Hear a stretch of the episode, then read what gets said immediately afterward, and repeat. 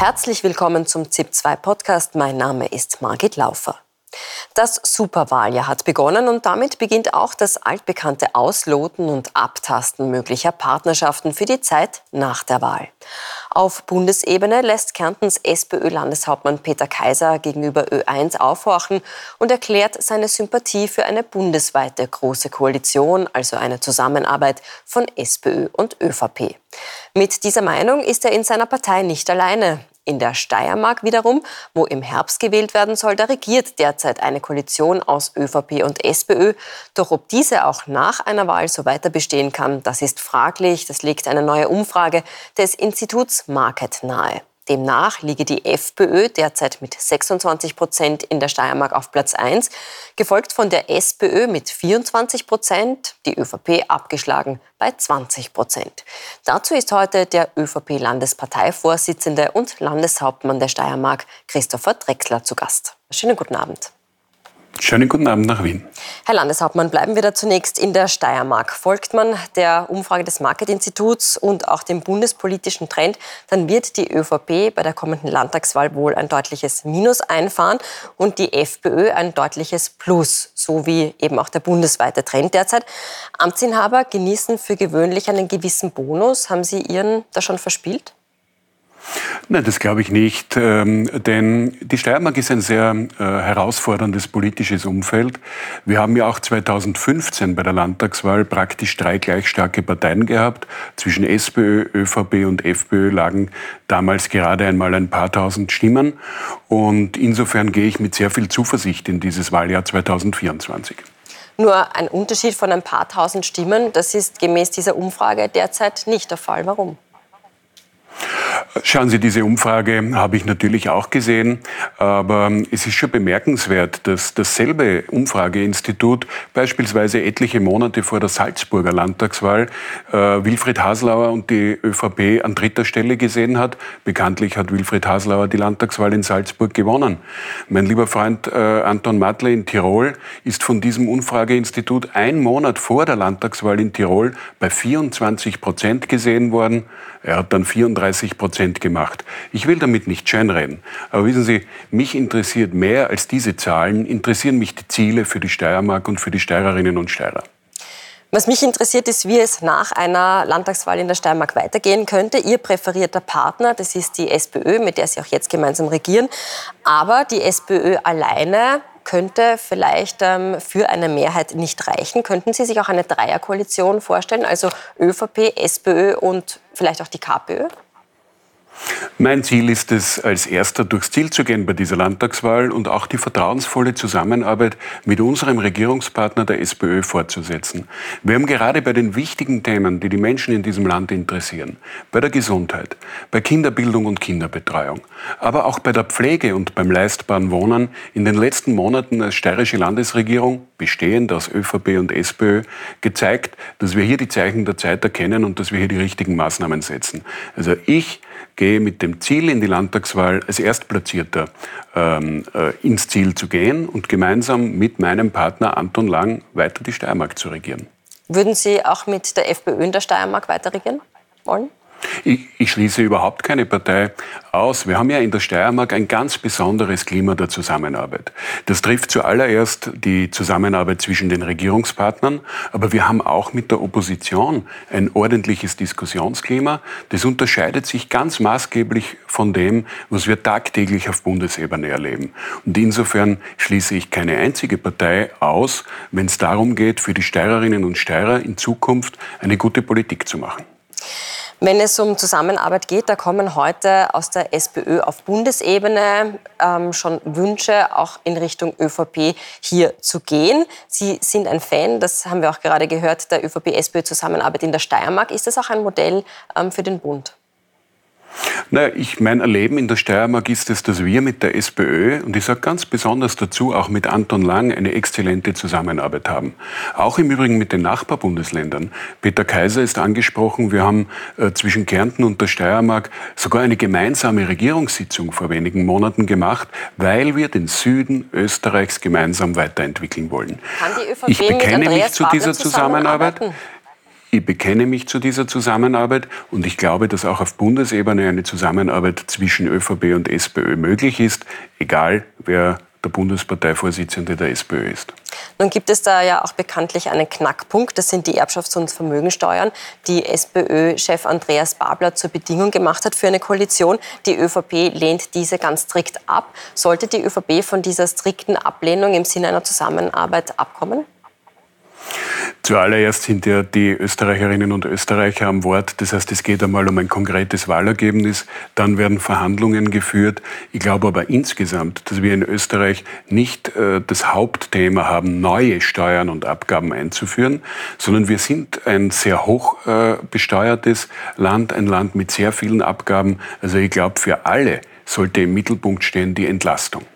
Sehen Sie hier eine Kompromissmöglichkeit mit der SPÖ? Äh, man kann ja heute nicht Verhandlungen, die im Herbst geführt werden, vorgreifen. Aber ich appelliere an die Vernunft aller potenziellen Verhandlungspartner, dass man es zumindest probiert, tragfähige Lösungen, tragfähige Kompromisse im Interesse der Menschen in diesem Land zu finden. Kann ich daraus schlussfolgern, eine Zusammenarbeit mit der SPÖ auf Bundesebene wäre Ihnen bei weitem lieber als mit der FPÖ? Das können Sie ruhig schlussfolgern, ja.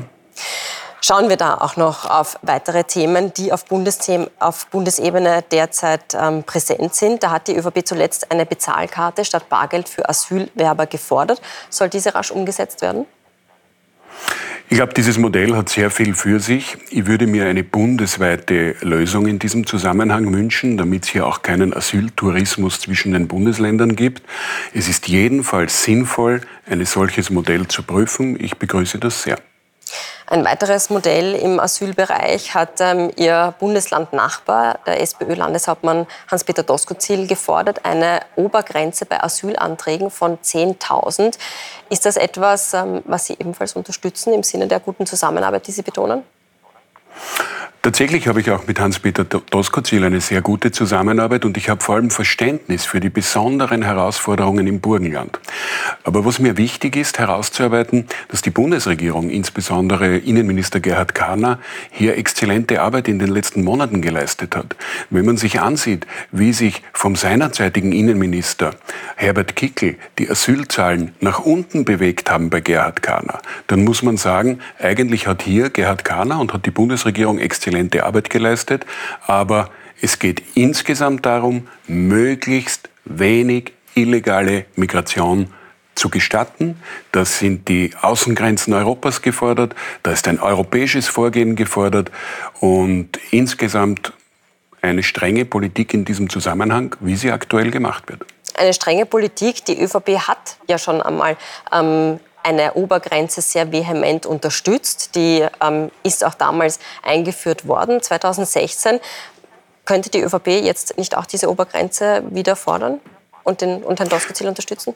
Ich glaube, Grenzen und Obergrenzen sind nicht das Hauptthema. Das Hauptthema ist, dass man mit viel Konsequenz die illegale Migration verhindert und äh, unter einer allfälligen Obergrenze, Obergrenze unter einer allfälligen Obergrenze darf man auch nicht zu lasch sein.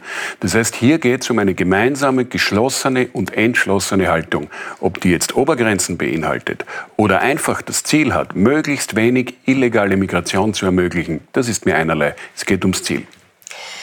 Asyl und Migration ist das eine Thema. Sie haben im Herbst auch strengere Einbürgerungsregeln gefordert. So soll die Option, die Staatsbürgerschaft schon nach sechs statt nach zehn Jahren zu erhalten, wieder fallen. Ist das ein Schritt, um rechts äh, der FPÖ Wählerinnen und Wähler spenstig zu machen?